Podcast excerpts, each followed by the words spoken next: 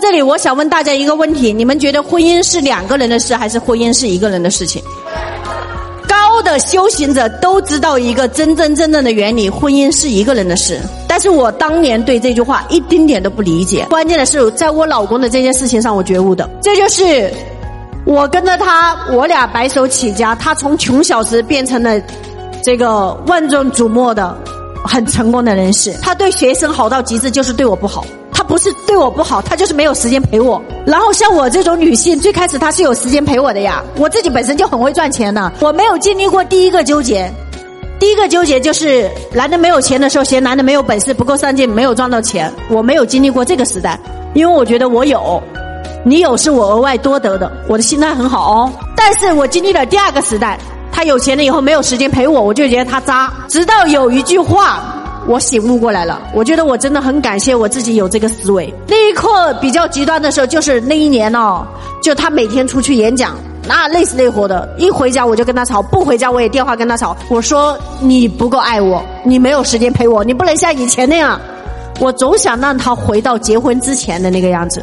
我觉得他没有做到，就是他变了，他是个骗子。他做的最智慧的一件事情就是，你先去上一个。两性关系的课程，上到那个课以后呢，我听了老师讲的第一课课，我就觉得我们的婚姻没得救了，因为老师讲了第一天所有男人的死穴跟所有男人没有做好的地方，我发现我老公全都占了，没有时间陪女人，然后总觉得自己事业忙是为了女人，还不管女人的感受，女人一开始这个喋喋不休跟你倾诉跟你抱怨的时候，你不倾听，我就觉得他哪哪都有毛病，我当时在想着。他不来，我们这婚姻没得救了。第一天我就在想着，你应该来，来了以后你估计就会跟我跪下来道歉，你就知道你做错了。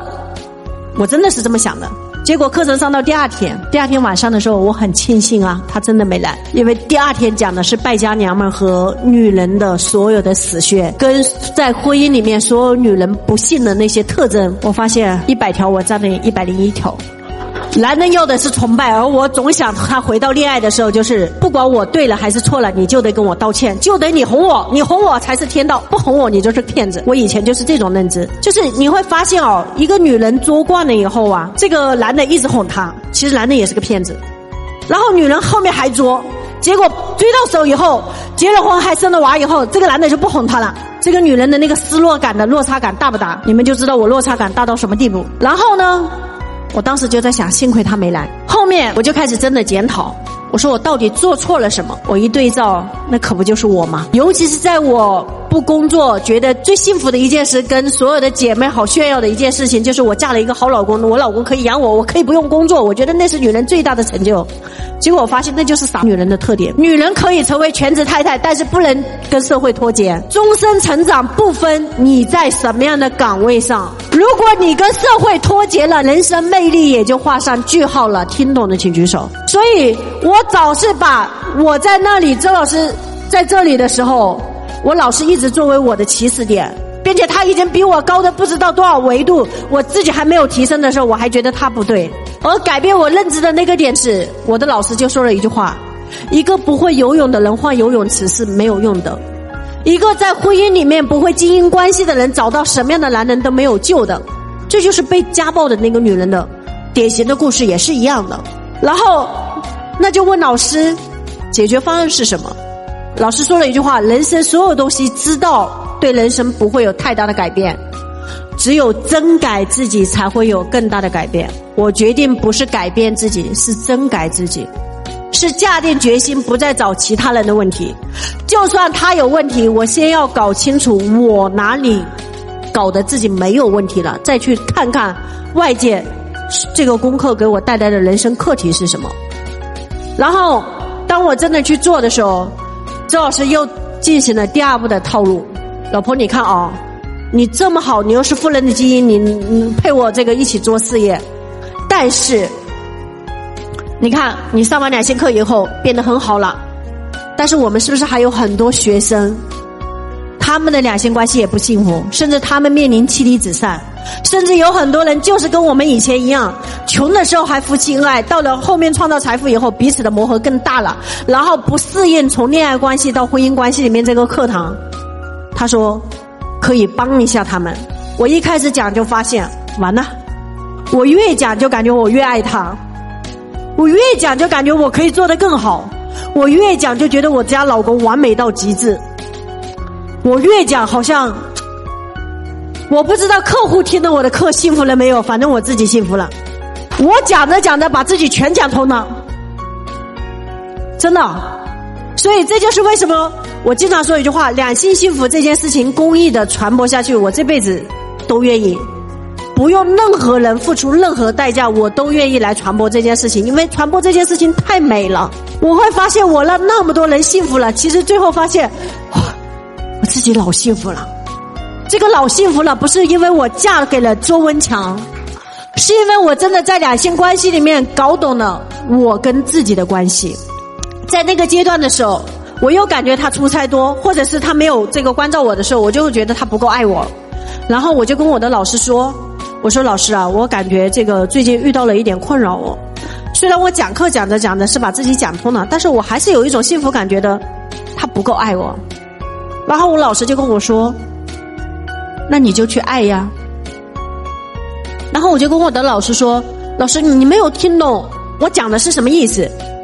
我说：“我觉得他不够爱我。”然后我的老师又重复说：“那你就去爱呀。”我说：“老师，你没有听懂我讲什么？”我说：“我觉得是他不够爱我。”我的老师继续说：“那你就去爱呀。”我说：“老师，你到底能不能听懂我表达的是什么意思？”我是说他忽略了我，我感觉他不够爱我。我的老师继续回答：“那你就去爱啊，那你就去爱呀，那你就去爱呀。”我的老师对于能够把我从那里拔高到这里，他只说了一句话：“那你就去爱呀。”不厌其烦的说了一百次以上。我那一刻有一种像闪电击穿我身体一样的感觉，我才发现，我彻底理解了这个世界上外面什么都没有，只有你自己。我第一次感觉到我跟自己灵魂合一的那种感觉，我第一次的感觉到，如果我觉得这个世界上别人不够爱我，是因为我不够爱我自己，是因为我不够爱别人，是因为我在索取，是因为我的不配得感，是因为我的德不配位。我第一次感觉得到，原来我人生当中只有一个生命的课题。就是爱我自己。我按照我老师所说的，我从那一刻开始不再去经营两性关系、男女关系、亲子关系、父母关系，也不再去经营所有的我跟万事万物的关系。我开始内观我自己，我终的开始理解得到，原来婚姻不是两个人的事，婚姻是一个人的事。原来付出比得到更快乐。原来，从爱的三重境界要求就会得到索取的爱里面，进入到付出才会有回报，变成交换的爱里面，我终于迈向了我人生的另外一个等级，叫做无条件的爱我自己，不管它是什么样的，叫做付出不求回报，才会得到真真正的大回报。关键莫名其妙的事情开始发生了。我也没有主动跟我老公联系什么，好像他每天就会主动给我发信息，就会关心我，好像我的孩子就是觉得妈妈是全世界最好的妈妈，好像我的父母让他们人生最骄傲的一件事情就是有我这样一个女儿，我公公婆婆经常引以为自自豪的一件事情就是我找到了一个比女儿更好的儿媳妇，我才发现。因为我的存在，哇，我让那么多人感觉美好。当你第一次干的时候，你会觉得老师是让你爱别人，你爱别人，别人才会爱你。当你看第二遍的时候，你会感觉老师是在教你爱自己，你爱自己才会有别人来爱你，你才会知道如何用爱自己的方式，如何正确的去爱别人，你才有爱别人的资格。当你看到第三遍的时候，你就会知道。你爱的不是自己，也不是爱的别人，你就是爱的本身。当我无数次的讲到这个经历的时候，我觉得我很庆幸，在我人生迷茫困惑的时候，有个导师指引我，把从那里走到这里。